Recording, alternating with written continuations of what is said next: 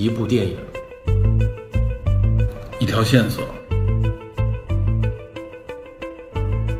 带您探寻电影中的科学与知识内核。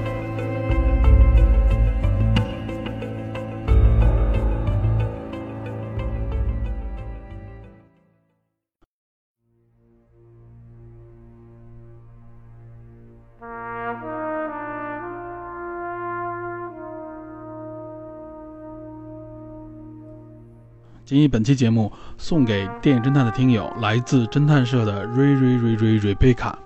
希望你第一时间可以听到这期节目。我和 Metal TP 以及侦探社的各位老探员、各位老听友，希望你在方便的时候回归侦探社。然后我想对你说，Do not rendefti adentro non perdefti e dua passado what senso perti。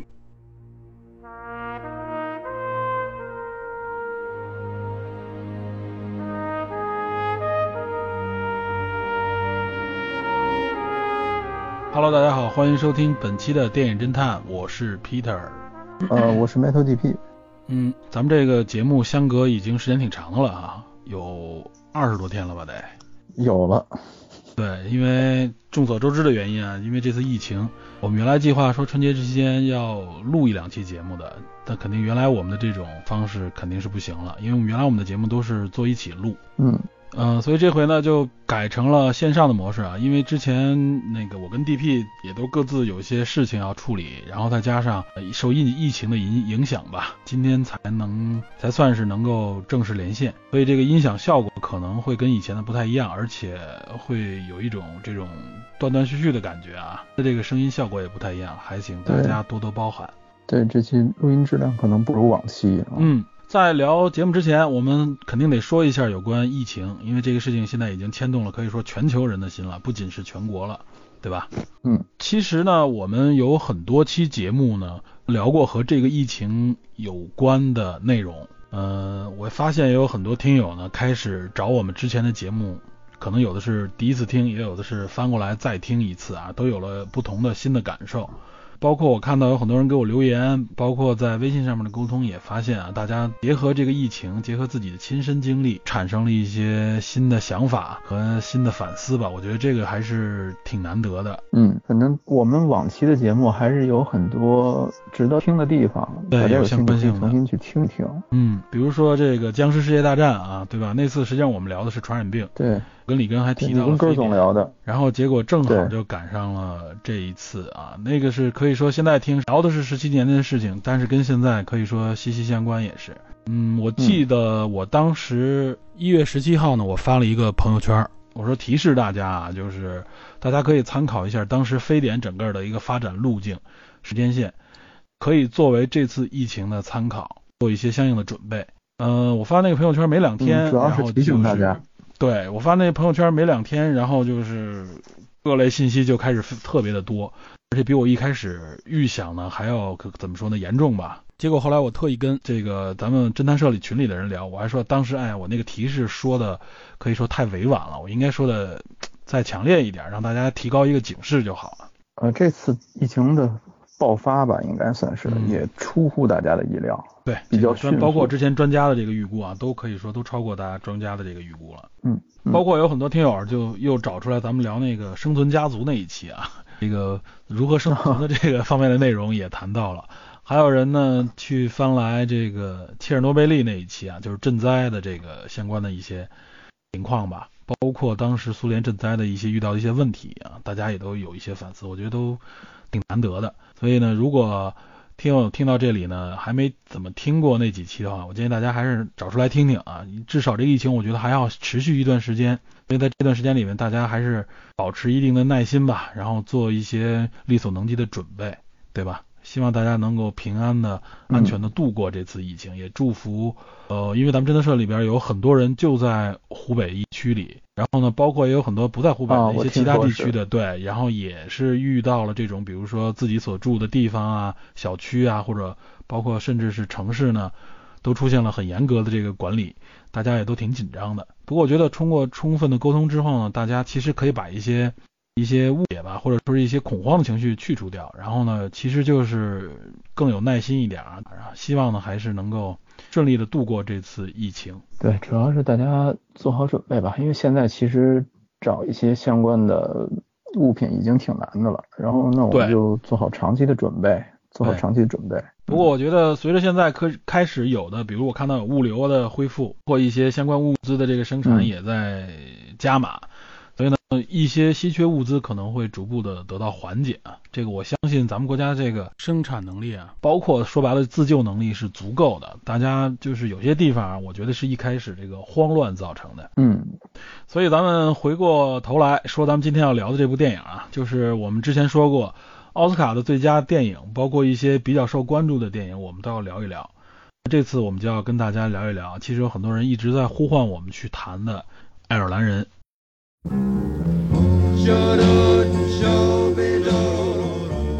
对，这次有点可惜啊，这次爱尔兰人。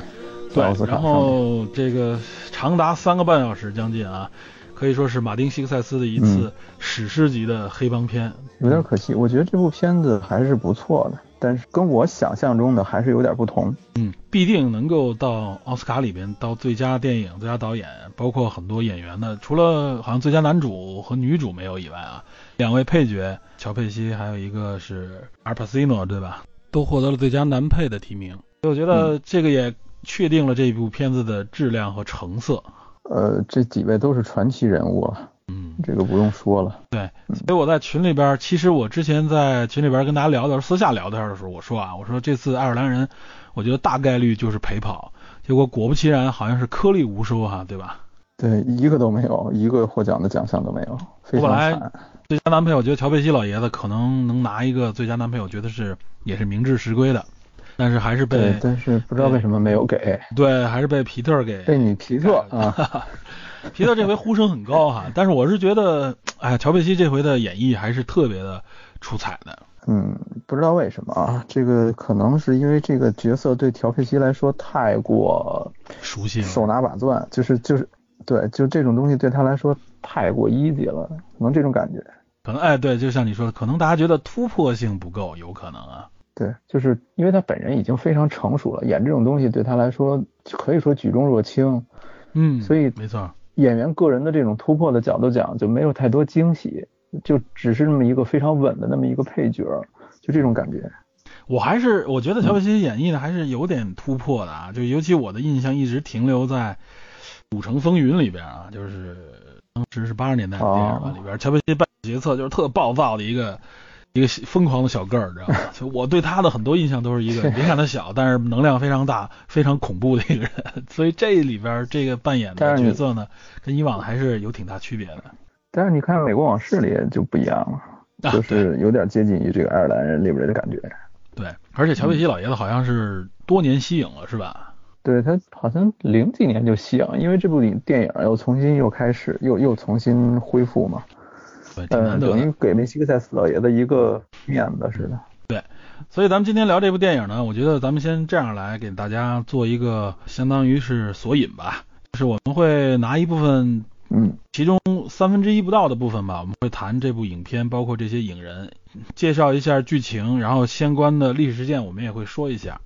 这是第一部分。呃，我觉得主要是因为什么呢？就是应该这部影片早在颁奖之前，去年其实就很多人已经看到了，然后就是各种评论评价就都陆续出来了，包括相关的历史事件，大家也都有解读，所以我们就不把它作为这期节目的一个重点了。嗯，剧情方面不作为重点了。嗯，解读方面呢，我觉得就是尤其是相关历史的解读呢，可能不会是特别大篇幅的。因为我觉得这块其实很多人解读了，我觉得我们再重复这个解读，再调查太详细一点的话，可能大家听上听这个内容上会有一点疲劳。我们打算这次呢增加一些支线的内容和衍生出来的内容。嗯，对。嗯，这次我们打算聊什么呢？就是我觉得我们这块可能还会拿出一大块来聊聊一聊，因为很多人说嘛，这是一部黑帮史诗，又说是一个黑帮宇宙片啊，就是黑支起了一个黑帮宇宙。所以我觉得想聊一聊，就是至少是针对美国黑帮啊、美国的黑手党啊，或者说黑帮啊这种黑帮文化或者这种黑帮的社会的这种状态，我们打算立体的来跟大家聊一聊。这里边呢，除了聊一聊相关的历史以外，更多的是结合这个相关的历史呢，我们会介绍一些黑帮电影，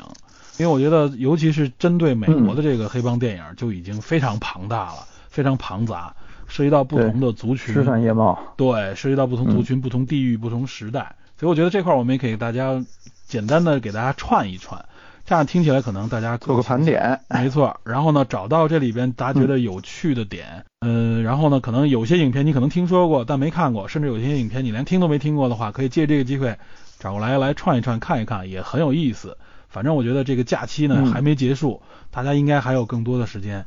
业余闲暇的时候呢，觉得太闷的话，哎，正好可以借着这个线索来看一看这方面的内容。对，没错。所以最后呢，然后我们就算是对，最后我们可能会总结性的来谈一谈，就是关于啊黑帮的这个这种社会的问题也好，或者说是文化的问题也好，我们来谈一谈这方面的一些我们的最终的感触吧，对这个现象的一些想法。嗯，好。行，那咱们就先聊第一部分啊。第一部分就结合这个影片，咱们给大家系统的讲一讲。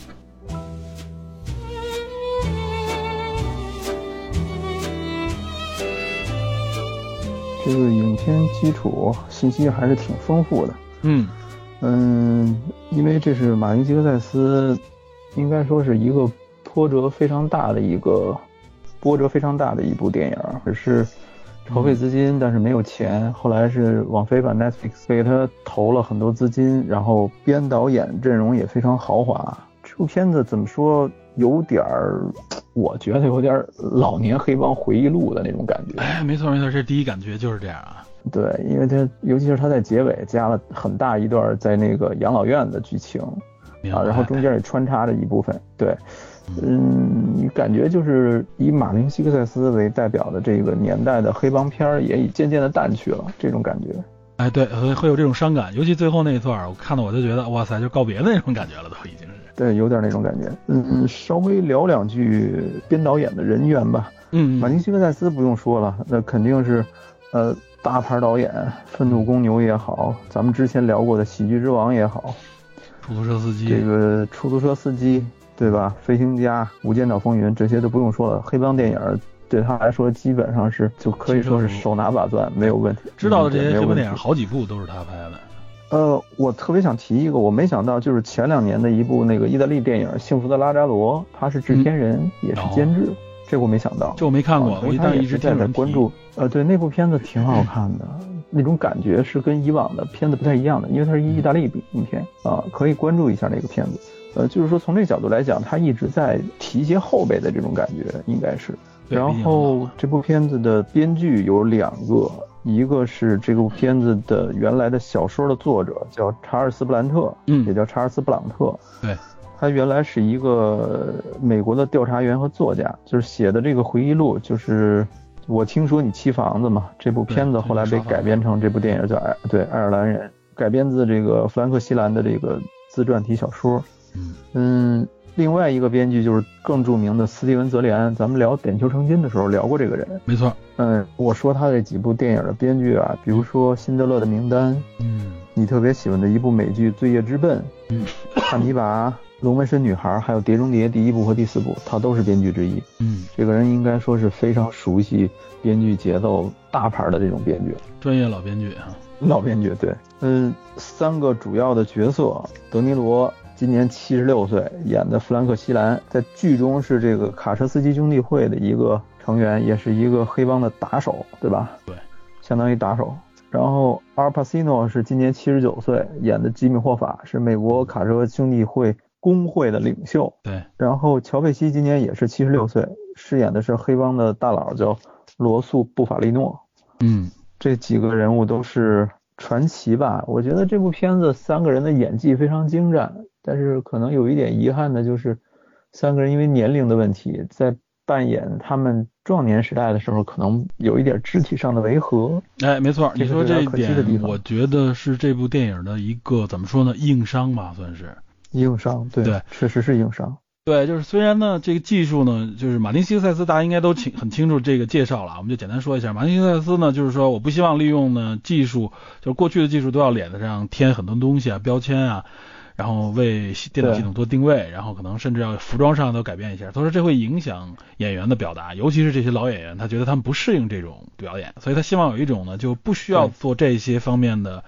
这种加工，然后直接电脑系统来用来 CG 技术呢来达到一个换脸或者说是让他年轻化的这么一个效果。可以说呢，所以这部影片还是嗯从简单从技术上来说啊，我觉得从视觉上来说呢，呃，猛一看还是达到了他这个要求了。但是呢，成也技术，败也技术，就是因为他这个达到要求以后呢，但是这几个人的这个身态你是没法改变的，他都太老了，气柔的将近八十，古来稀之上都是说白了，有些人走路都走不走不利索了的情况下，你让他去演那些，尤其里边就是德尼罗还有很多动作戏的时候，你明显看到这些人就是步履蹒跚，应付不来了，所以这违和感特强。对。对，有一个情节就是那个阿尔帕西诺演的那个吉姆霍法在看电视的时候得到那个消息，好像是呃肯尼迪获得了总统的位置，对嗯，然后他有一个愤怒的起身的动作。那个片子，那个我看那个幕后的采访的时候说，当时说说阿尔帕西诺就是因为站起身的时候速度太慢了，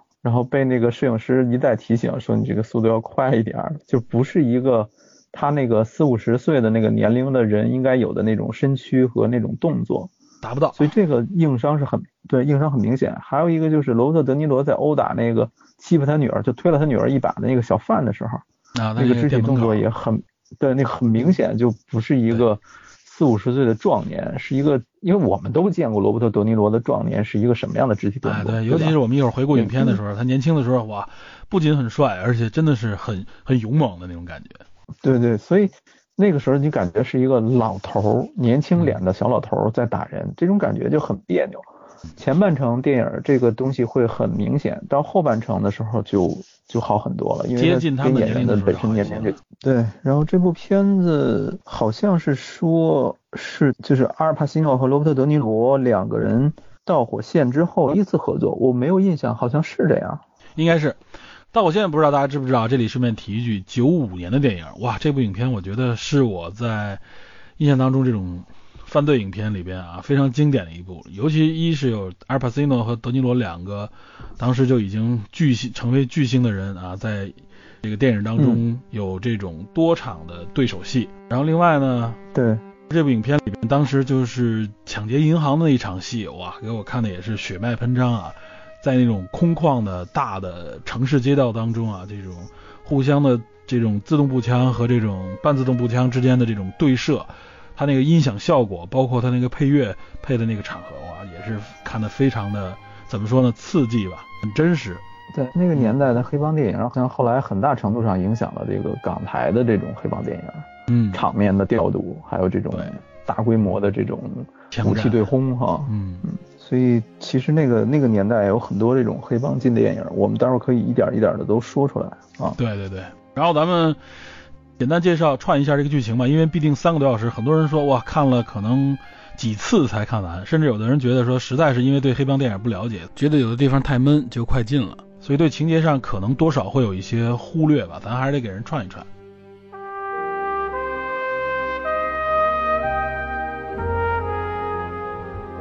串的过程中，顺便就可以说一些小的细节和彩蛋吧。嗯嗯嗯，这个电影中，这个弗兰克·西兰最开始是一个卡车司机，对吧？嗯、是他是一个二战的老兵，在意大利曾经生活一段时间，对，服役过。然后他当时是负责枪杀战俘，哎、然后他本人是，他本人是爱尔兰血统的人，呃，他不是意大利裔的。嗯、然后他这就是电影爱尔兰人的来来源吧，这个名字来源。对，说一下啊，就是他那所在的部队也是挺有名、臭名昭著的一个部队。就是这个西兰呢，他曾经在第四十五步兵师服役啊。这个第四十五步兵师有一个外号，就叫做杀手师，因为这支部队啊，在呃战争期间和战争结束以后，都分别受到过军事法庭的审问。有记录显示呢，这支部队发生过多起枪杀战俘的这个事件啊，在战争中和战争即将结束的时候都有。而且这个西兰就曾经被起诉过。他参与处决过德国战俘，反正就是干脏活的，嗯，干脏活的。然后他呃，二战结束以后成了一个卡车司机，给人运牛排。对，但是他因为觉得这个来钱太慢了，他就跟当地的一个黑帮小头目勾结上了。然后等于说他给这个黑帮小头目暗中送牛排，然后侵吞自己的这个单位的资产啊。对，相当于是把一些牛排，一个是调包，后来甚至更有甚者，就是整车牛排全都整车都没了。对。这里边有一个前提是，他在一次修车的时候认识了乔佩西扮演的这个布法利诺，罗素·布法利诺。对对对，两个人偶然认识了，然后他因为这个事情被工会吧，应该是告上了这个法庭，说他等于侵吞资产那种感觉。啊，不是被工会，他是被那个应该是就是那个店家吧，相当于是商家。啊，店家是吧？对对对，他是被商家告的，所以这是工会给他请的律师，工会律师为他辩护。工会律师等于正好是罗素·布法利诺的弟弟，比尔·布法利诺，然后他就是对比尔比尔的律师，对。对，他是霍法律师，他也是罗素·布法利诺的弟弟。嗯，呃，表弟表弟。这个比尔·布法利诺是对表弟试探了他几回以后，发现这个人还是嘴比较紧，不肯透露这个自己的另外的合作人、合作伙伴，所谓的合作伙伴。然后发现这个人也比较硬，再加上之前跟这个罗素·布法利诺就是有过一面之缘，两个人后来就认识了，就他就开始跟黑帮搭上线儿了，对吧？哎，相当于是西兰这个人啊，就是爱尔兰人，最后他无罪释放了。无罪释放以后，他对被介绍一起吃饭的时候，又再见了这个罗素·布法利诺。哎，这一下就等于是整个都握上手，搭上关系了。他就觉得这个人所谓的心狠手辣吧，然后再加上办事效率挺高，干脆你就跟着老大混就完了。对，当时这个罗素·布法利诺是。宾州啊，宾夕法尼亚这个东北部黑帮老大，哎，没错。啊，他们当时跟这个美国这个卡车司机兄弟会吧，IBT 也也叫这个货车司机工兄弟会，有个非常密切的这种合作，嗯，呃，然后布法利诺就把西兰介绍给了吉米霍法，就是当时的工会主席，去当他的这种怎么讲保镖也好。私人助理，给他去，实际上就是保镖，对，打下手，就这么一个过程，就认识了吉米霍法，然后就开始了后面的故事。对，等于这仨老头是这样，我觉得啊，就是说西兰和这个布法利诺的认识，俩人一见如故啊，因为这个布法利诺帮过他。对。然后呢，这个布法利诺把西兰介绍给这个霍法，霍法跟这个西兰一见面，俩人更是一见如故啊，是吧？对，霍法就很信任西兰啊，就自己的两个家庭都非常的熟络。嗯呃，甚至到了西兰自跟自己的女儿关系不不太好嘛，因为他的女儿认为他的父亲太暴力了，但是接受不了的一个黑社会的那感觉。对，但是西兰的女儿就是安娜帕奎因演的这个人，跟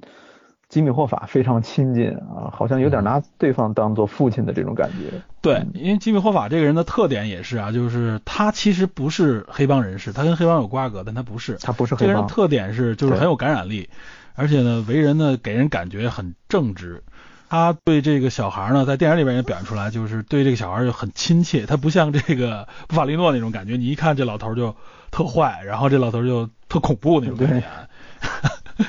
这个霍法的感觉就那段就是你有什么事儿需要我帮你，就是在保龄球馆，然后谢兰女儿就不敢说话，就说没有。然后罗素·布法利诺就说，如果你有什么事，你尽可以来找我，就是一派一副黑帮老老大的这种做派，嗯，那种非常稳但是非常阴的那种感觉。嗯，但是霍法就是那种非常有感染力，像你说的，然后非常有这种激情的人，他可能跟这种孩子之间走的关系更近，然后孩子本身也能够敏感体验到这个。霍法这个人比较值得信任，而不像那些叔叔大爷们似的，都非常的阴险那种感觉。没错，他看到霍法，觉得他身上有这个他老爹和布法利诺身上所没有的那种啊亲近感，哎，所以他的选择亲近感，对他的选择是说，我相信这个霍法这个人。对，然后两个人就是一直在长期的这种合作，然后有一条引线、暗线，就是呃。当时的卡车司机兄弟会跟当时的这个黑帮是有密切联系的，黑帮对。需要卡车司机兄弟会的这些会员的资金养老金，养老金。当时据说是有呃有几十亿美元，好像是哈，非常非常非常大的一啊对一笔大的款项，然后用这种大的款项，黑帮想利用这笔钱去做投资，哎，但是这个就肯定要需要这个霍法的点头和同意。啊。然后霍法等于是在一定程度上是默许了这种行为，甚至是可以容容忍这种行为，等于他们跟黑帮之间就是这么一种合作关系。对，然后黑帮也是为他们提供一些，比如说无论是保护工人啊和这个，因为工会要面对什么呢？就是工会有的时候会有这种游行啊示威，他可能会和这个资方吧之间会有一定的冲突，资方会组织自己的所谓的。什么咱们原来听说过什么护场队啊之类的，和这个工会之间有这个冲突。那么这时候工会呢，有的时候就需要呢，可能有外来的力量来帮助他们，尤其是可能那个时候，呃，警察有可能更靠近资方啊，会偏向于资方这边。这个时候呢，对工工会呢就选择我这有的时候我就会希望黑社会来协助我们。这个其实，在很多电影里面啊，都有多多少少都有这方面的那个内容的引线。后边我们介绍时也可以多说。对，还有一个典型的例子就是，应该是资本家，因为是卡车司机兄弟会嘛，资本家为了削减他们的力量，就找来了一帮出租车司机和出租车，然后这个过程中也是黑帮出手，帮他们把这个对方的势力扫平，炸车嘛，就开始推到水里，后来直接炸。除了出租车，还有那个码头，还有这个船工，对对对，就是这都是就是不同势力吧。对，等于是双方是一个合作和利用利用对方的关系。对，但是霍法在的时候啊，他还是有节制的，相对来说啊，就是说，对，相对来说还是有点，就是霍法当时是真实历史之中，呃，霍法所领导这个兄弟会是美国全国最大的工会，应该是。对，鼎盛时期达到两百三十万人。最对几百万人，然后他们还有大量的资金和人员。然后霍法当时有说法，就是说比猫王还受欢迎，但是我觉得这话可能有点夸大，但是他当时影响力确实是非常非常大的，尤其是在社会政治方面的影响力非常大，两百三十万人的一个大群体，你想想。对，而且他能给政客带来选票嘛，对吧？哎，对，这个最关键啊，这个所以说大家都会重视他，对吧？他会涉及到各方面的利益。对，呃，他甚至能提携西兰成为当时一个地方小工会的头目嘛。嗯，对。对，所以他的影响力是非常非常大的。但是这个在真实历史事件中，霍法好像七五年就失踪了哈。对，这个在失踪之前，主要呢发生了一个，就是这影片当中也占了挺大篇幅呢，就是霍法其实一直是官司缠身，对吧？就是以肯尼迪家族为首的啊，这个里边就是当时的司法部长，也是肯肯尼迪总统的弟弟嘛，罗伯特肯尼迪。然后他主要是调查，一是跟黑帮相关的案件，另外一个他就是一直想把这个霍法绳之以法，因为霍法的这个，他跟霍法好像没有，他跟霍法就不太对付，好像是。对，他因为一直觉得霍法呢，就是在养老金的这个管理方面有问题，另外一个就是说白了，他的政治影响力也是特别的大，所以当时呢，这个肯尼迪还特意针对他成立了一个啊，就是一个专门的小组，就是要把霍法，白了要让他伏法。然后呢，实际上啊，真正让霍法入狱的，就是宣判他有罪的，是他好像公开的资料说他是干预这个司法公正，他好像有贿赂这个陪审团的这种情况被抓住了。对，呃，对，贿赂陪审贿赂陪审团，对他反正就是因为这个事情入狱了嘛。然后判了他是好像是加在一起，反正应该是本来是十几年的一个刑罚。嗯，但是呢，最后中间实际上也是利用他政治原因啊，他跟后来上台的这个这个谁尼克松啊达成了一个据说达成了一个内部的交易，就尼克松把他特赦出来了。对，对，提前放出来了。他放出来以后，因为他好像说他放出来以后，当时有一个前提条件就是他不能再竞选工会主席了。对，就已经限制他在进入工会啊。这是一个前提，另外一个就是整个工会实际上在他被捕以后啊，大范围的、全方面的被黑社会渗透了。这个时候的卡车司机工会已经跟原来的不太一样了，而且呢，新的工会主席啊，包括工会的原来他的一些副手们啊，都和黑社会有了更多的瓜葛。然后呢，行事的风格呢，呃，怎么说呢，就越来越像一个腐败的黑社会组织，而且整个的这个基金啊，都被很多基金都被这个。呃，黑社会所控制了，就是这里边很多资金都通过黑社会呢进行了一些，比如说非法投资啊，或者说做一些其他的一些违法的勾当，都去用作这个了。所以霍法呢还有一部分的控制权，对于一部分资金，包括他其实际上他的声望还在，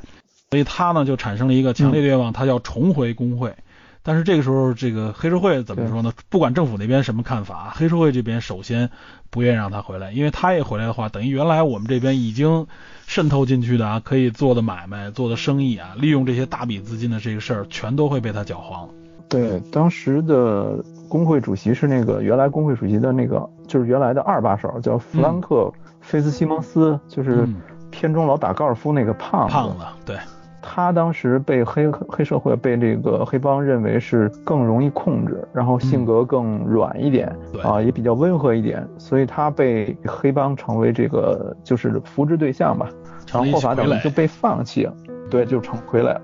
霍法等于就被放弃了，但是霍法肯定不愿意自己的影响力逝去嘛，然后就想东山再起，再重新谋求自己的政治地位啊，这个与黑帮之间就直接产生了很大的矛盾了。尤其是他在这个过程当中啊，他和那个谁，就是他在监狱里边打一架那人叫什么来着？啊，就是那个托尼。啊，对，托尼。那个托尼是黑帮的人，是叫托尼。嗯，对，他们某种意义上是黑帮的人。他是一个黑，他是黑帮的势力，他是黑帮的人。实际上啊，就是说。呃，霍法等于是在和托尼以及原后来的新的工会的一些领导人物在争夺这个工会控制权的过程当中啊，他因为就是尤其是对方啊对他也下狠手，他对对方也回击狠手，大家都用很多黑社会手段。这个时候呢，他的其中一个武器呢，就是在媒体上啊，或者说在很多公开的场合去抨击对方，然后揭对方的老底。就把这个黑社会和后来他不在的时候的工会的这个瓜葛的很多非法事情就曝光出来了，这个等于是一下让黑帮啊就提高到了最高警惕啊，就是说你你明里暗里的争斗可以，但你不能把所有的事儿都捅出来嘛，这是黑帮整个最忌惮的一个一个事情，你把我所有的犯了大忌了，对你这玩意儿你不仅毁了原来的在组织里的人，这你可能甚至把我们整个黑帮的人全都牵连进去了。所以这个东西等于是就形成了一个这个影片里边的啊最终的一个矛盾，就是黑帮这个时候呢就不得不选择说要除掉霍法。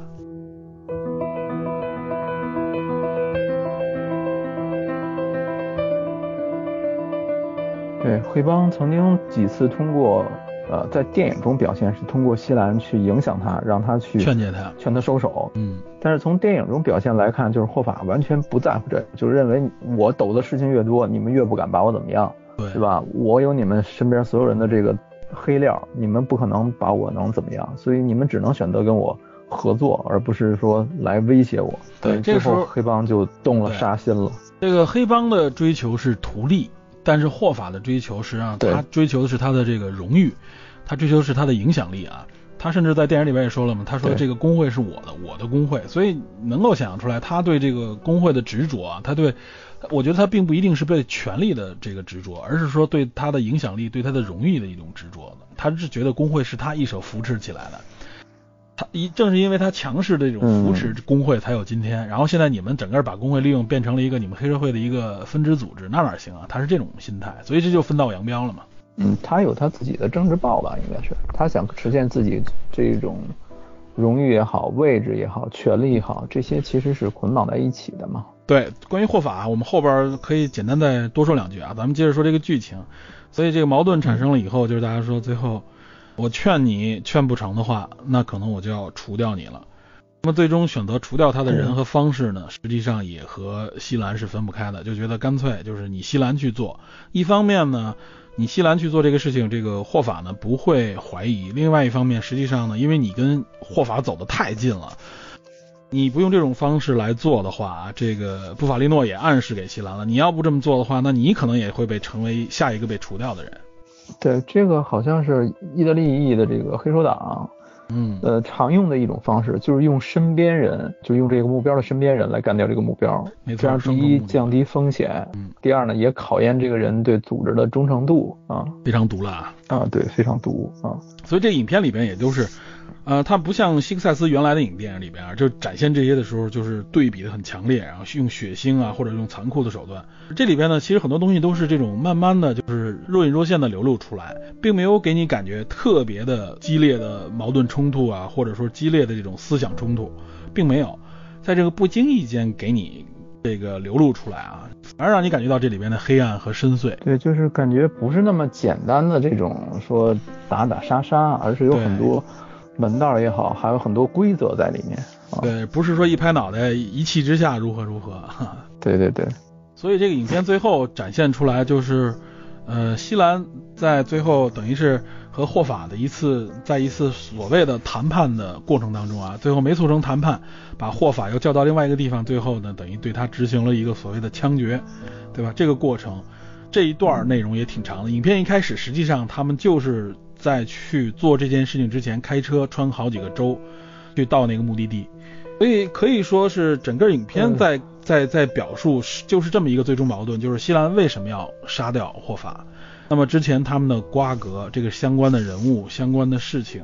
这个几十年的关系啊，最终走到这个结局。对，影片等于是三条线。第一是说老年的西兰在养养老院里回忆自己这一辈子，然后第二条线就像你说的，他跟罗素·布法利诺两个人等于是参加，好像是比利·洛法布法利诺的这个就是他表弟女儿的婚礼。对，这么一个公路过程中。对，第三个就是说西兰最后如何从年轻时期的一个二战的老兵，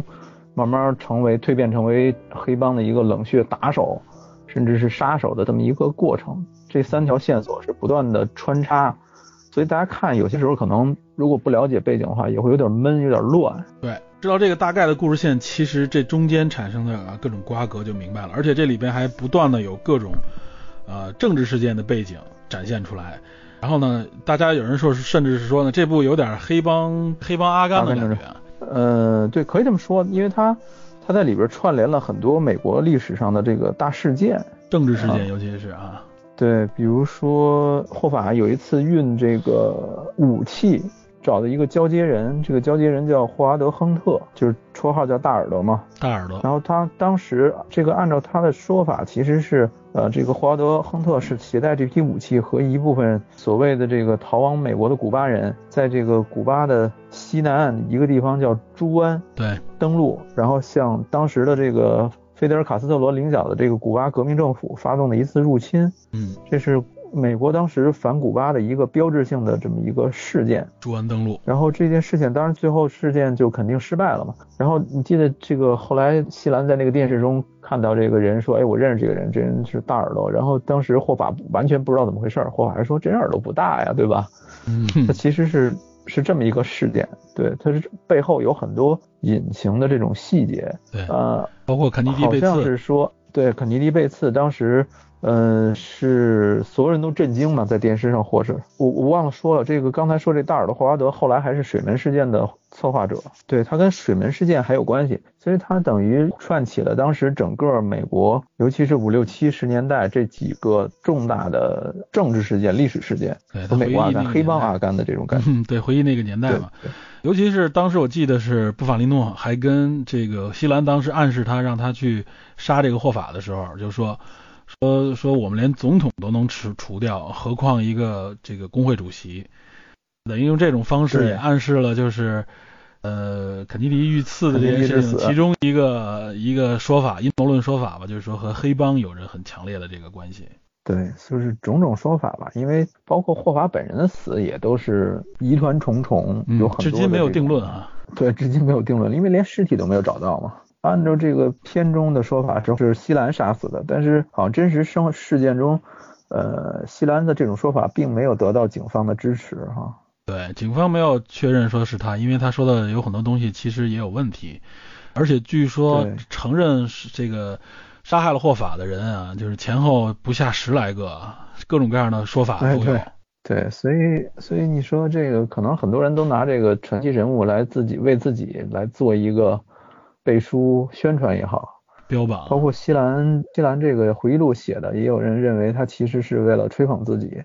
呃，以便给自己的这个子女留下一笔遗产嘛，就这么所以说，对这个整个这个故事啊，我们不能把它当做真正的史实来看，它应该就是西兰自己的一个回忆录，这里边可能真是加有这老头自己的夸张的演绎的表达，对。包括黑帮里边，他在那个饭店啊，不是饭店，在那理发店射杀的那个黑帮成员，嗯，那个其实也是历史中也不是他本人所为，嗯，最后都给安到他身上了。所以你可以感觉是，你可以理解说是他这个一个吹牛的行为。但是这个片子巧妙的把希克塞斯以往的一些电影中的黑帮元素，还有一些美国历史事件，以及希克塞斯对黑帮电影的一些反思。都揉到了这么一个电影里，我觉得还是很厉害的。所以，希克赛斯的这个改编的拍拍摄啊，我觉得还是彰显他的功力的。而且，他真的是把很多他原来自己的一些表达的内容啊，在这里面又做了一些重新的演绎。所以，为什么很多人看了很感动呢？就是说我看过很多黑帮电影，尤其是很了解希克赛斯的情况下，在了解相关的这个历史情况下，看他用这种方式表达，所以能感受到这个影片啊，这个他这种表达里边的一些心意和和他所要倡导的一些内核，对吧？就有点，我甚至觉得有点跟这个，嗯，我们看这个《好莱坞往事》里边昆汀的那种所谓戏谑式的这种解读，他也有自己的一种表达，那种那种感动来的，可能有类似的地方。嗯，对，反正如果大家对黑帮电影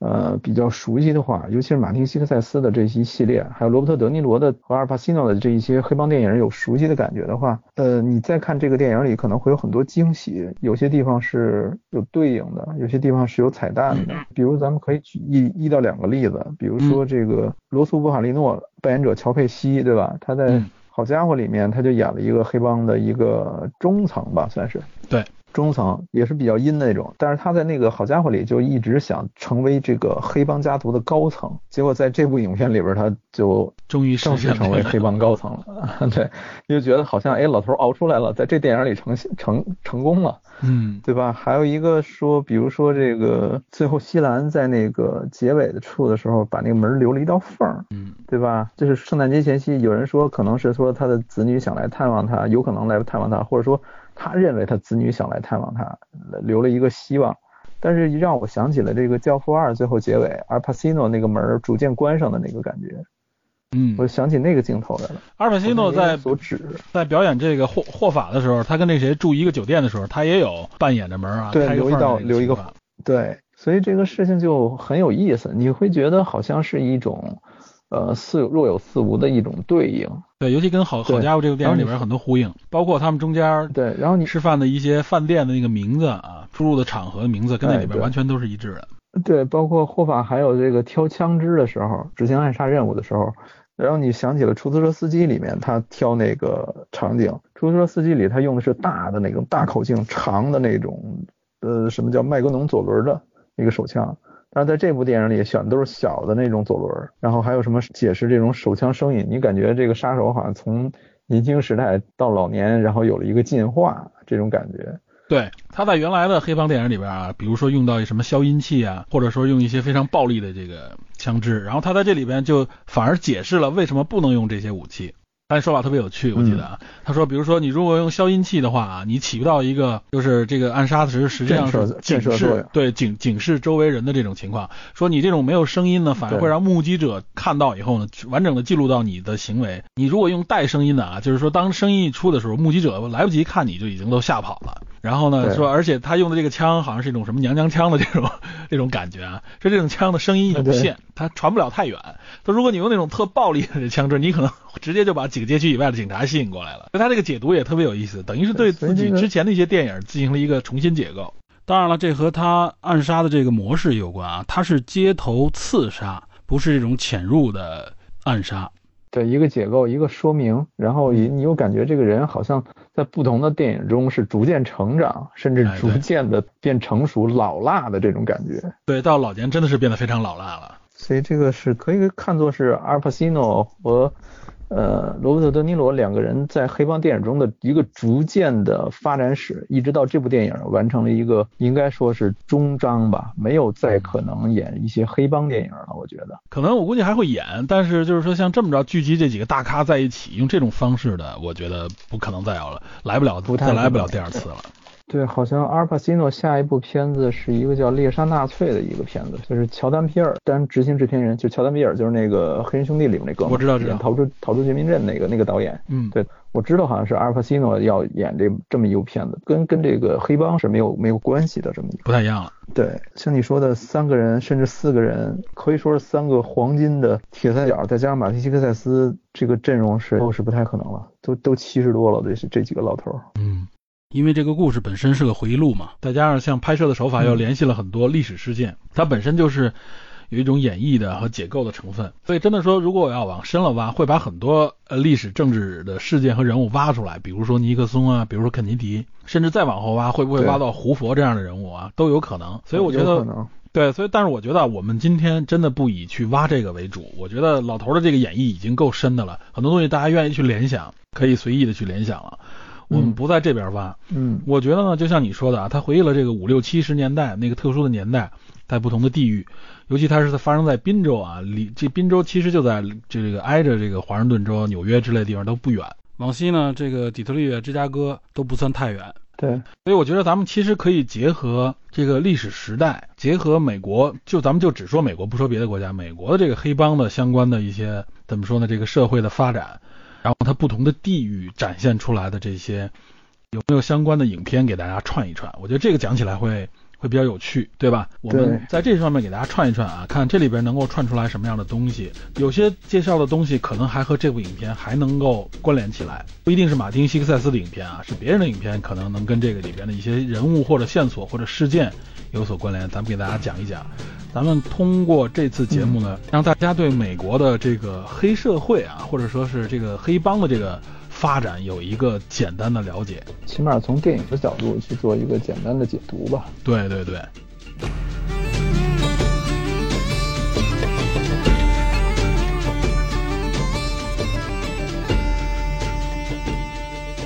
我觉得如果去这么解读啊，首先我觉得可能我得先先提一部电影。我们前面说爱尔兰人里边的这个黑帮啊，就泛指的是意大利黑帮，对吧？对黑手党嘛，黑手党，意大利黑帮。这黑手党一般情况下，大家说的就是 mafia，对吧？嗯，对，好像是这么翻译啊。对，叫叫是意大利语 mafia，但实际上这个黑手党特指的是西西里岛上面的这个黑手党啊。所以说，实际上在其他的地方，对对对，它这个名字都不太一样。比如说有另外一种叫法叫做 Camola，对，那不勒斯的黑手党叫 Camola。对，那不勒斯就 o l a 然后说在在欧洲啊，还有在南美的一些地方叫光荣会，你知道吧？这跟这叫法都不太一样。对对对对，它好像分的比较细，狭义的好像仅仅指西西里岛那个发展来的这种意大利黑帮。对，我为什么说我来先说一部电影呢？我来先说的这个电影啊，这个一是发生的年代特别早，另外一个它牵扯到的这个人啊，他不是意大利黑帮，他反而是和这个片子的名字有关，和爱尔兰人有关。我不知道你我说这个你能不能想到说的是哪部电影？你说电影是吗？对对对，实际上说是要说一部电影，用这部电影来带。电影的话，我想想啊，我以为是《大西洋帝国》呢，不是《大西洋帝国》，不是《大西洋帝国》，比《大西洋帝国》还早。嗯，还早？那那那我不知道了，那是那是哪部？这已经到十九世纪了啊！这个不是二十世纪的事儿，是十九世纪的事儿啊！十九世纪哪件事儿呢？就是《纽约黑帮》这部电影，你应该知道吧？这个太有名了。啊，我知道那谁，那个丹尼尔戴刘易斯是吧？对，丹尼尔戴刘易斯还有小李子，对吧？也是老马丁拍的。嗯，因为黑帮这部电影是马丁·西克塞斯拍的啊，这是一个连接线索。另外一个，为什么说跟爱尔兰人有关？因为这里边所说的纽约黑帮啊，是爱尔兰黑帮。对对，这个是为什么是十九世纪啊？十九世纪那时候还是美国的啊，比较早期的，还没有开始，美国还没有开始强盛起来，在纽约。那个时候在纽约的主要的族裔是哪儿啊？还没意大利人，意大利人比较少，主要是爱尔兰人，还有英裔的人。对，《纽约黑帮》这部电影说的是一八四几年啊，到一八六几年的时时间啊，就是纽约还在那时候上东下东区还都没出来的时候，那个时候的当地的这个族裔主要是爱尔兰裔，还有一些英裔。两个黑帮对立的名字，一个是爱尔兰黑帮叫死兔帮，另外一个就是英裔的一个帮会叫本地帮。小李子莱昂纳多啊，他实际上是这个死兔帮，就是爱尔兰帮会的，由连姆尼森扮演的啊，绰号神父的这个老帮主的儿子，对吧？他爸被这个谁英裔帮会的这个丹尼尔戴刘易斯给斩杀了，所以他是一个复仇复仇的这么一个故事啊。这个故事啊，这个电影也是帮主，对对，这个故事呢也是挺曲折的啊。他一是少帮主，他又依附在了这个丹尼尔戴刘易斯这个组织里边啊，所以说是有点卧薪尝胆、寻机复仇的这么一个故事。对，呃，然后呢，这故事本身也非常的精彩，所以这部电影也当时是多项奥斯卡提名，也提名了当时的最佳影片。所以这部影片领千两千零二年的，大家可以翻出来来看一看。尼尔戴刘易斯也是本人参演的电影很少，但一旦参演，基本上就瞄准。奥斯卡的这样一个人物啊，这个里边无论说是表演、明星，还是导演，还是本身的电影，都非常值得大家去欣赏。故事本身，我为什么说和这个电影有关呢？就是实际上啊，就是在意大利黑帮之前，之前很早很早的时候啊，就已经有了这个各种各样的这种所谓的帮派组织啊，就有点类似于黑社会。这些帮派组织主要那个时候和当时的族裔有关，主要是爱尔兰人啊、英国人比较多。尤其是爱尔兰人，因为爱尔兰人这个本身实际上受他们这个原来所在的这个地域的影响，爱尔兰本身也是一个岛，他原来呢就是被整个嗯。属于英联邦嘛，他原来是被英格兰英格兰人怎么说呢是统治，所以他们这些人体出来的特点是对他们比较抱团儿，然后呢，另外呢，他们又不像德意啊，因为在当时在美国啊，德意人也很多，不像德意有那种很强的那种独立的创业精神，或者说是开疆扩土的这种精神。呃，德意人都上美国中部啊、西部去去去去盖农场、啊、开疆扩土去了。而且德意人相对来说啊，就是比较守规矩，打引号的比较守规矩。爱尔兰人就是比较抱团儿，爱尔兰人就是形成那种啊，他们那种，呃，那种相对来说民族气氛比较浓厚，所以他们成立帮会的这种基础文化基础就比较丰富。他们更多呢是集中在像纽约啊之类的这些城市啊码头上面，他们干什么呢？就是干一些。呃，和力量有关的一些工作，比如说码头工人啊，比如说是装卸工啊，什么之类的，都是这种干脏活累活的啊。相对来说，他们不愿意自己经营，不愿意自己去独立的去去去发展，所以它形成了这种帮会。这个就是等于是我认为是最早期的在美国那边啊，这种帮会性质的啊，有点类似于黑社会性质的一个一个渊源。最早实际上是是这些人。啊，这个是在，因为你说的纽约黑帮，这个主要是在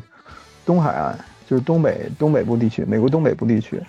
呃，爱尔兰人是这么一个状态。在西海岸，在旧金山那边，其实爱尔兰人也有很多，嗯，就是像你说的成立这种帮会啊。然后它其实还有一个潜在的原因，一是说，因为本身黑帮也好，这个什么也好，都是基于这种民间自救的这么一个组织，只是它这个，对，为了保护他自己本民族的特性嘛，所以他特别固化自己本民族的一些。习俗、一些风俗、一些一些习惯，对他把这些东西固化了。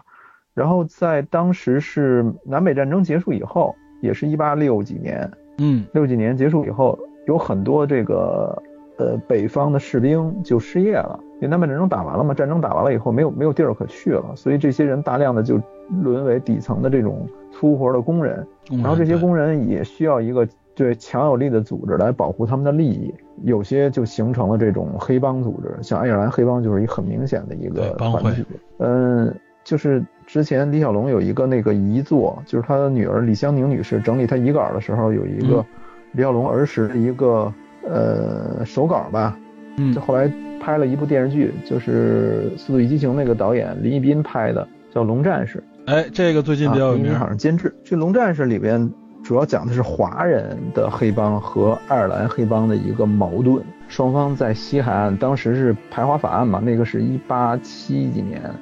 的时候，一八八几年的时候排华法案的时候，呃，当时爱尔兰黑帮的这些人为了要更多的这种工作的这种权利和当时处于底层的这种亚裔华裔的这个华工产生之间的一个矛盾，双方黑帮爆发爆发的这种仇杀。呃，围绕这么一个故事，所以这个里面也提到了一个一部分吧。你这等于是说，从我刚才说的东海岸一下挪到了西海岸，而且呢提到了爱尔兰对，因为它也是呢，还牵扯到了一个就是亚裔的啊帮派之间，跟他们之间也有也有这种来往和冲突。对，因为这个电视剧里面主要的华人黑帮有几几个派别，三个派别左右啊，因为按照不同的这种年代感。有的是那种边变的那种清代遗遗老遗少的那种，嗯，老旧的那种满族人。像这个主角对主角演的这个人就是比较现代的这种黑黑帮，华人黑帮就是剃的比较短发，穿西服，非常精神。然后他们主要面对的外来的这个侵袭就是爱尔兰黑帮。爱尔兰黑帮对这个华裔群体就这种打压，包括影响市长，让市长通过这种排华法案，进而保证爱尔兰裔自己的工作权利和工会的这种呃位置。嗯，其实也是爱尔兰黑帮在那个这个不大的电视剧里面的一个展现。所以爱尔兰黑帮其实当时这么来看，在西海岸也是有一定的影响力的。对，哎，这里边其实就说到一个大的文化背景啊，因为大家这个其实大家应该很明白。就是美国本身就是一个移民国家，一个移民国家，它不像有些地方，它就是比如我国吧，大部分就是汉族啊，日日本就是大和啊，这个无论是其他的一些国家，我们能看到他们就是有几个大的或者是单一大的这个种族占据主体。美国是个移民国家，而且这个移民国家的特征就是说啊，大家都是呃半路来的。所以呢，就是这个时候就需要各个这种群体边去抱团儿，各个群体呢之间会去相应的影响，来争取自己的权益。这个一方面涉及到社会，也涉及到政治。他们有高阶的手段，就是政治手段；那么中低阶啊，中阶的手段，我觉得可能就是商业啊之类的这些啊文化方面的。那么低阶的手段就是帮派，就是黑社会，就是一些灰色地带里边的规则和手段。对，尤其是早期像这个美洲大陆刚刚开发的时候，很多法制也好，警方也好的这个能力都有限，所以这些族群为了保证自己的利益，都团结在一起，形成了这种黑帮啊，或者是组织啊之类的。对，因为美国本身它也是一个非非明文法，它是英美法系嘛，所以它不是那种就是法律各方面都限制的很多，它反而是很多东西呢就是开放的环境。所以呢，自然大家就会形成一些啊这种所谓的自组织的这种方式，这里边就有很多的，尤其是还利用了一些法律的空间也好或怎么样，和权力啊和政治之间的挂钩。然后又像你说的，他们这个选举又很重要，所以控制人就能控制选票。那么控制人的其中一种手段啊，也是利用这种帮派性质的这种组织形式，来的最快，来的最干脆。对，呃，这是你把西海岸的啊，就是。接着我刚才说那个年代，就是十九世纪的中后期了，中后叶，呃，一八七几年左右。一八七几年，这些都是早期啊。这时候意大利人还没崛起呢。对，意大利人的一战之后了。哎，没错。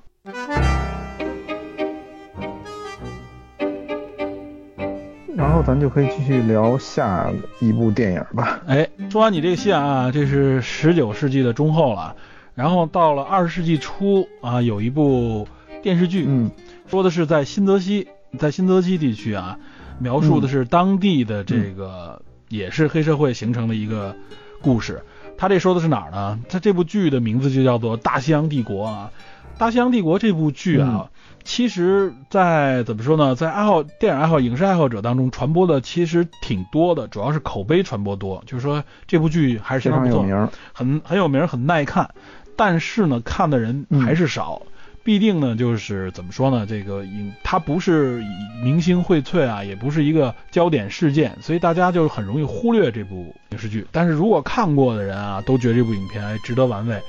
无论是表演还是故事各方面啊，其实都有很多呃值得探讨的地方。这部剧呢，一共是拍了五季，五十六集。HBO 呢是在一零年的九月份开播。这部剧的第一集就是由马丁·西克塞斯执导的。大西洋帝国这个时候呢，就提到了一个等于是二十世纪之以来，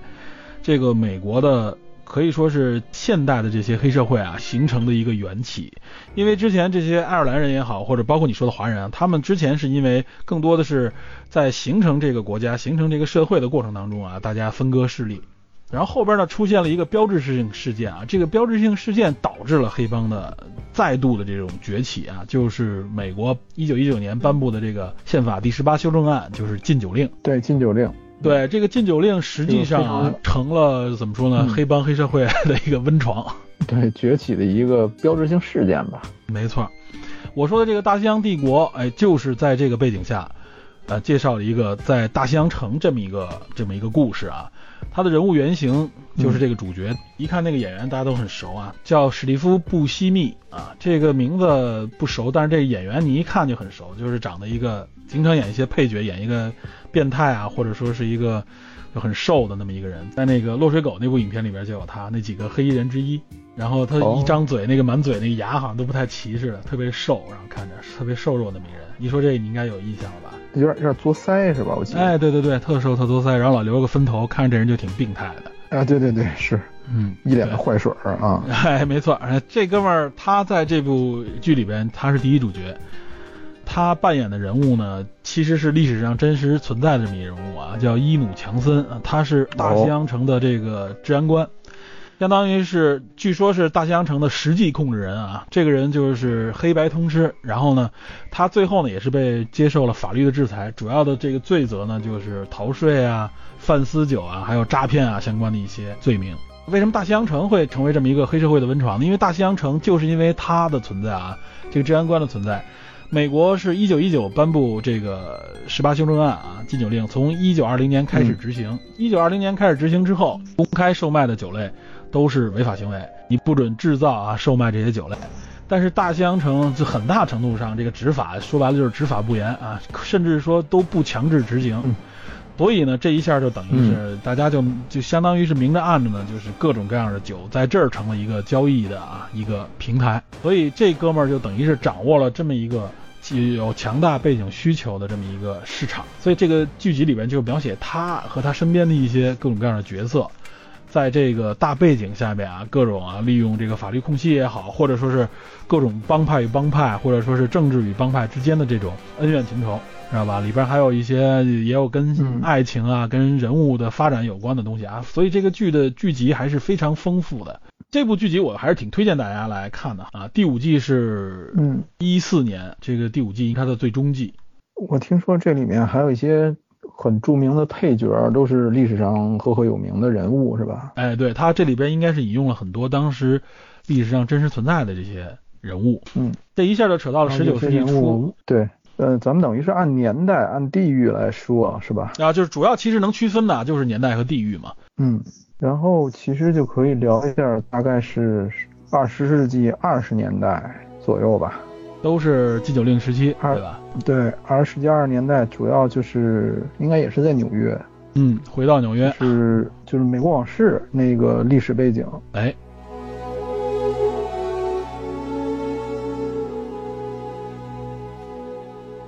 美国往事这个历史背景其实就是对美国往事也也也比较长啊，比爱尔兰城还长，四个小时好像是。马拉松，四个小时。嗯，对，那个片子反正还是非常经典，荡气回肠还。是非常经典。对，里面有这个罗伯特·德尼罗啊，也有乔佩西，嗯而，且这个包括大家非常津津乐道的那个跳舞的那个镜头啊哎，，Jennifer Connelly 的那个跳舞的镜头。当时非常的对年少啊，美美貌。对，主角叫这个昵称叫 Noodles，那面条就是罗伯特·德尼罗演的。嗯，他跟那个自己的伙伴麦达麦达两个人从事这个最开始是贩私酒，他们在这个就是禁酒令期间，大家都通过贩私酒来谋取暴利，然后包括有一些简单的犯罪活动，到最后越做越大。随着认识这个黑帮老大乔佩西演的这个人物，包括后来实施这个抢劫、盗窃、诈骗，后来甚至想抢美联储、嗯，抢银行。对吧？这些 种种故事，对，但是这部片子拍的非常温情，哎其实它不仅仅是描述这个犯罪，它更像是一个男人的成长史。嗯，尤其是德尼罗演的这个面条的这个成长史，然后包括他跟他朋友之间，包括他跟 Jennifer Connelly 演的这个女孩之间的种种，还有他时隔几十年之后回到自己儿时的这个地方，发现了隐藏在幕后的故事。有人说这个是少年弟子江湖老这种这种感觉，对，也有人说这个是一个每一个男人都应该看的一部黑帮电影和圣经。嗯我觉得还是很好的。然后说两句，这个德尼罗扮演这个人物也有历史背景，这个原原型人物叫梅耶兰斯基。嗯，这个电影中，面条是一个其实是一个最后被兄弟背叛，被自己所爱的女人所遗弃抛弃。对，因为那个女生很难讲是不是真的真正喜欢他。嗯啊，这是一个仁者见仁的这么一个分析。但是在现实生活中，这个梅耶兰斯基这个人非常的有名，被称为黑帮的会计师。他跟他的这个朋友吧，另外一位著名的黑帮人物就是幸运卢夏诺 （Lucky），哎，这个他们两个人是横跨美国建立了一个大的犯罪集团。主要是经营赌博，这个赌博的地点在现在的 Vegas，还有当初的古巴、巴哈纳，甚至在伦敦都有。嗯，但是这个梅耶斯他是他是犹太黑帮成员，嗯虽然是犹太黑帮成员，但是他对这个意大利黑手党有一定的影响力。嗯不过他最早的时候他不怎么抛头露面，更多的是在这个幕后运作。呃，这个人非常有传奇色彩，在《大西洋帝国》里有也有人来扮演他啊，包括像什么这个黑色洛城啊，什么其他的这些地方都有根据他传奇经历改编的人物。嗯然后据说他他这个人物影响之大，传说中他在当时逃离古巴之前，因为古巴后来因为禁赌，就把他驱逐了。然后他后来还曾经回到自己的祖国是是哪儿？他因为他是犹太的嘛，回到那个以色列。当然以色列后来也给他驱逐了。就是当时据说他有两千万美元的这个财产，但是当时这个两千万美元折合到现在将近是一点八四亿。我觉得不止，肯定得更多，知道吗？对，但是这个人去世的时候，八三年去世的时候，FBI 没有找到更多的钱，他的家人也只找到五万七千美元。就这个人的钱去哪儿了也成谜。嗯嗯，还有一个特别传奇色彩，因为他本人是犹太人，他本人是犹太人，所以他在二战二战期间曾经帮助美国去在美国本土打击那些纳粹的积极分子，就是以黑帮的形式来行白道，这种感觉。等于美国政府借他之手除掉很多 纳粹分子，这个非常有意思。这个人，嗯，因为很多其实意大利黑帮啊，他也是犹太裔，对对，很多都是犹太裔。然后就是。《美国往事》这部片子等于是只采取了他人生中的一个小片段，改编成了一个故事，莱昂内改编了一个非常经典的一个荡气回肠的男人成长史。但是这个人物更有传奇色彩，这一辈子经历了很多故事，大家有机会可以了解一下。对啊，这是《美国往事》啊，非常喜欢的一部电影。哎，你说到这，我觉得二十年代之所以一是禁酒令这么一个背景啊，另外一个就是意大利黑帮怎么崛起，其实有一个历史背景原因。咱们刚才不是说了这个西西里岛吗？实际上啊，就是包括你说的反纳粹，为什么他们这些犹太裔会去反纳粹？因为从呃二十年代初的时候，墨索里尼就已经上台了。墨索里尼上台呢，他实际上就等于是创建了这个法西斯主义啊，他也是公认的法西斯主义的创始人啊。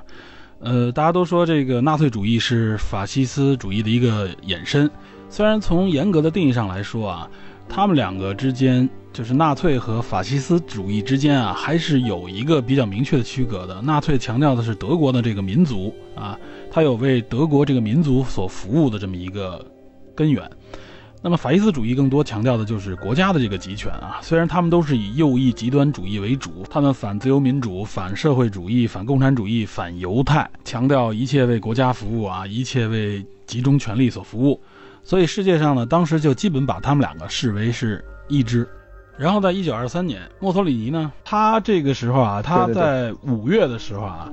实际上是访问过西西里岛，因为西西里岛原来其实跟跟意大利的连接不是特别的紧密，他到了十九世纪才真正回归到意大利。对。然后呢，他访问意大利的时候，当地人就不是特别鸟他，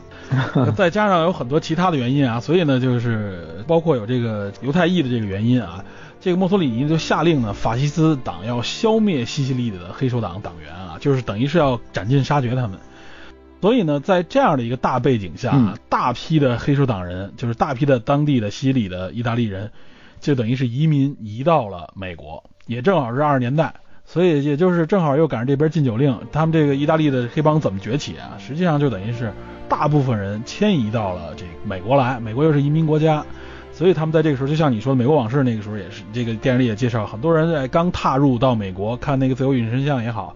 看那个金门大桥什么之类的，向往美国的自由，就代表了这么一个背景。他们觉得 OK，我到美国这边要重新创制我的天下了。对他们也想实现自己当时的那种美国梦嘛，对吧？对对对啊，所以到了一个新地方，大家重整旗鼓的感觉，然后再加上原有的体系啊，带着他们原有的这个。理念啊，带着他们所原有的影响力，就转移到了美帝啊，这是这样的一个简单这么说啊，是这么一个背景，所以就这里边就产生很多故事，创造出了很多电影，像你说的这个《美国往事》，实际上就是源于那个年代嘛。对。然后我我接着往下说，我说一个三十年代初的啊。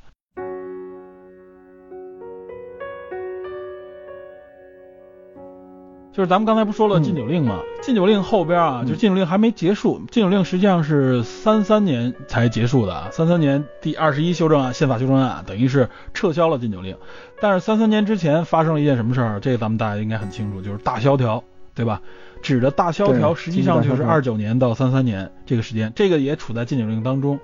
这个就是相当于是禁酒令后期了。呃，大萧条这个背景啊，可以说社会啊，因为经济的这个崩盘，造成了巨大的动荡啊，有很多人失业，那么就意味着失业人口一多，那么什么组织就强大了呢？那黑社会组织自然也就黑帮啊，对啊，他要维持，就比如说无论是黑市也好，或者说是。维持自己的这种啊野蛮秩序也好啊，黑帮还是在逐渐壮大。呃，有一部零二年的一部电影，也是聚集了一群大咖啊，名字叫做《毁灭之路》。这个你听说过对吧？这个是听说过。汤姆汉克斯主演的，他演一个杀手。他这部影片的这个时代背景，就是三十年代大萧条之内啊。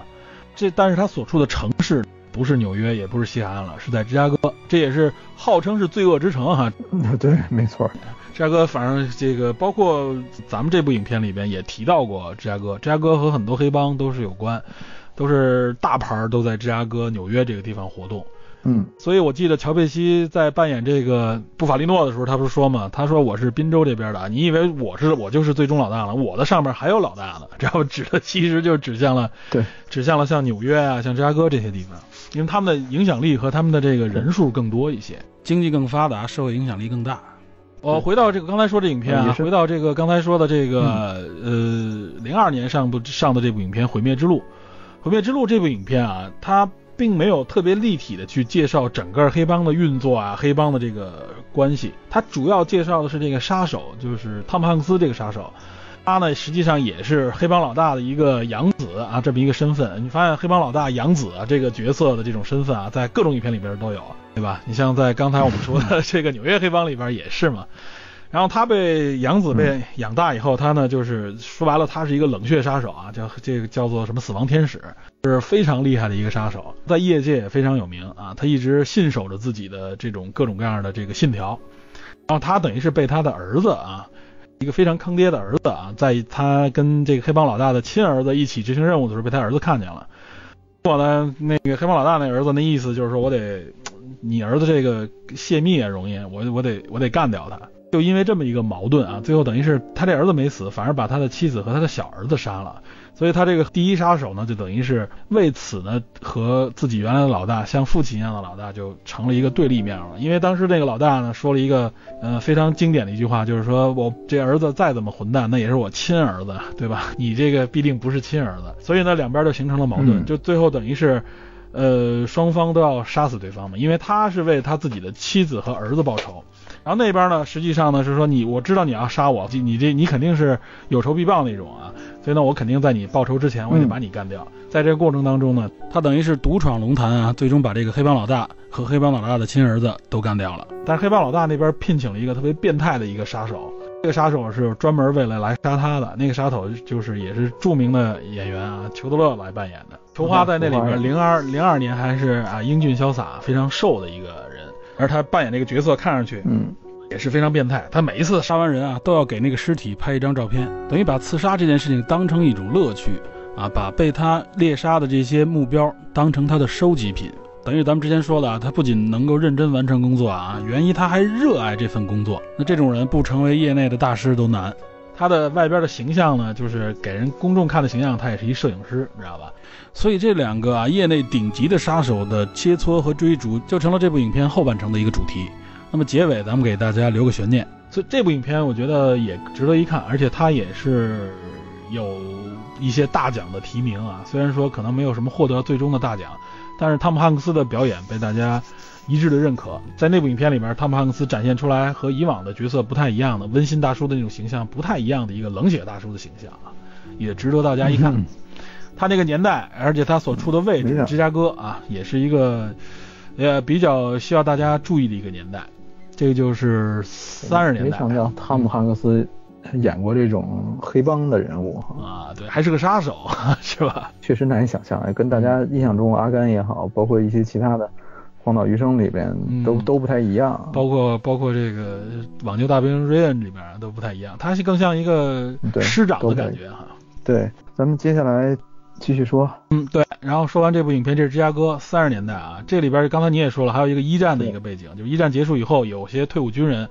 也是形成这个黑帮的一个根源。对，一战结束以后，有很多这个爱尔兰移民吧，包括嗯爱尔兰移民也好，包括意大利移民也好，主要是意大利移民去前往美国去寻找新的生活。对，这个时候就是很多这个意大利裔的这个黑帮组织也随之而来，嗯。然后他们就形成了自己的这么一个过程。但是我我接下来说的这个是人物不是意大利的这个黑手党，他是一个洛杉矶的犹太黑帮，洛杉矶洛杉矶，哎，又回到西边了。对，时间大概是在就二十世纪三十年代到六十年代。哟，这跨度比较大。呃，对，这个电影是大家肯定听说过，叫《匪帮传奇》。匪帮哎传奇，听说过。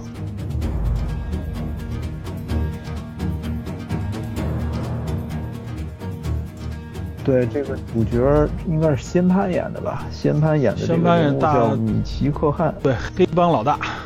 对，冷峻大叔，他演的这个人物叫米奇科汉。是出生在纽约布鲁克林，就是他母亲是乌克兰移民，他等于是这个二代移民。嗯，呃，后来全家搬到洛杉矶。他年轻时是一个拳击手，职业拳击手。哎，我有印象，他挺爆的，在那影片里边。对他打拳打特别好，然后他当时就像你说，他曾经也到芝加哥去打拼过，加入了当时芝加哥的这个犯罪集团。然后那个片子讲的是他在西海岸，在洛杉矶的一个发家史吧，那然后演警方主要侦办他的这个人是谁？是乔什·布洛林。哎，乔什·布洛林演侦办他这个警方的他的主要对手，然后还有另外一个也是警方的人物是谁？高司令演的。对，对，我知道，高司令演的也是一个演个小帅哥嘛。对，也是一个新来到这里的一个警察，想去督办这件事情。他跟乔什·布洛林两个人就合作来对付这个西恩潘演的这个人物。呃，如果我没记错的话，西恩潘当时的女朋友吧，好像是情妇吧，是那谁石头姐演的，Emma 对 Stone 演的。但是这个情妇呃跟对高司令有染，是吧？呃，对，有有情愫吧，应该是有情愫，然后还有一些暧昧的场面。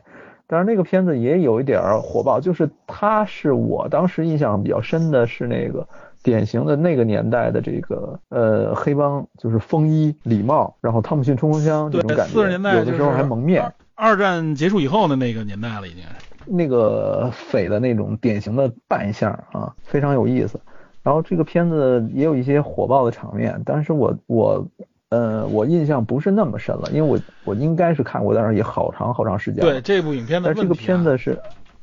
这部影片的问题就是它这个编剧，就是它这个故事情节比较的简单，就是黑白比较分明对。对，然后它包括这种什么卧底反卧底啊，包括监听啊，这些都有元素都有。嗯，还是值得一看的。然后好像是说这个人物，就是我说的这个米奇·科汉演的这个人物，在现实生活中跟刚才我说的，就是罗伯特·德尼罗演的那个面条的原型梅耶·兰斯基，还曾经合作过，哦等于，都是一个年代的黑帮人物，互相还都认识，这个是挺有意思的点啊。这是《匪帮传奇》，大概是要综合来说，应该是二十世纪四十年代吧。对，四十四十年代主要在四十年代为主。你要说四十年代呢，还有一部另外一部啊最著名的电影了，无论在电影里边，还是在黑帮电影里边，都是最著名的。教父吗？哎，对，就是《教父》了。因为《教父》实际上就是二战结束之后啊，四五年之后的纽约开始，阿尔帕西诺就 Michael 回来参加那个婚礼的时候还穿着军服呢嘛，他就是二战刚结束。对对对，刚结束，对。嗯。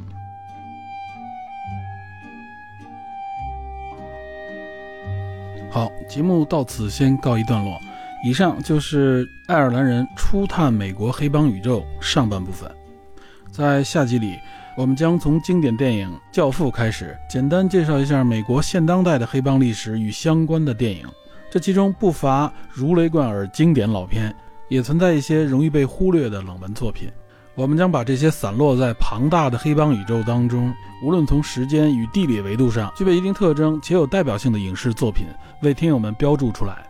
从而让大家能够更形象、更立体的了解和认识美国黑帮相关的文化与社会背景，以及其中一些传奇的故事。我们也希望本期节目呢，在这个特殊的时期里，能够为大家解闷解乏、消除焦虑。最后呢，也算是提示大家，无论您处在任何一个位置上，都希望能够理性的来看待这次疫情。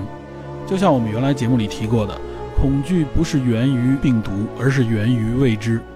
让全社会更充分的知情，才能够彼此配合，从而更有效地利用人类现代文明与科学的手段，让全社会尽快地恢复正常。好，感谢您收听本期的电影侦探，祝身体健康，祝好运相伴，我们下期再见。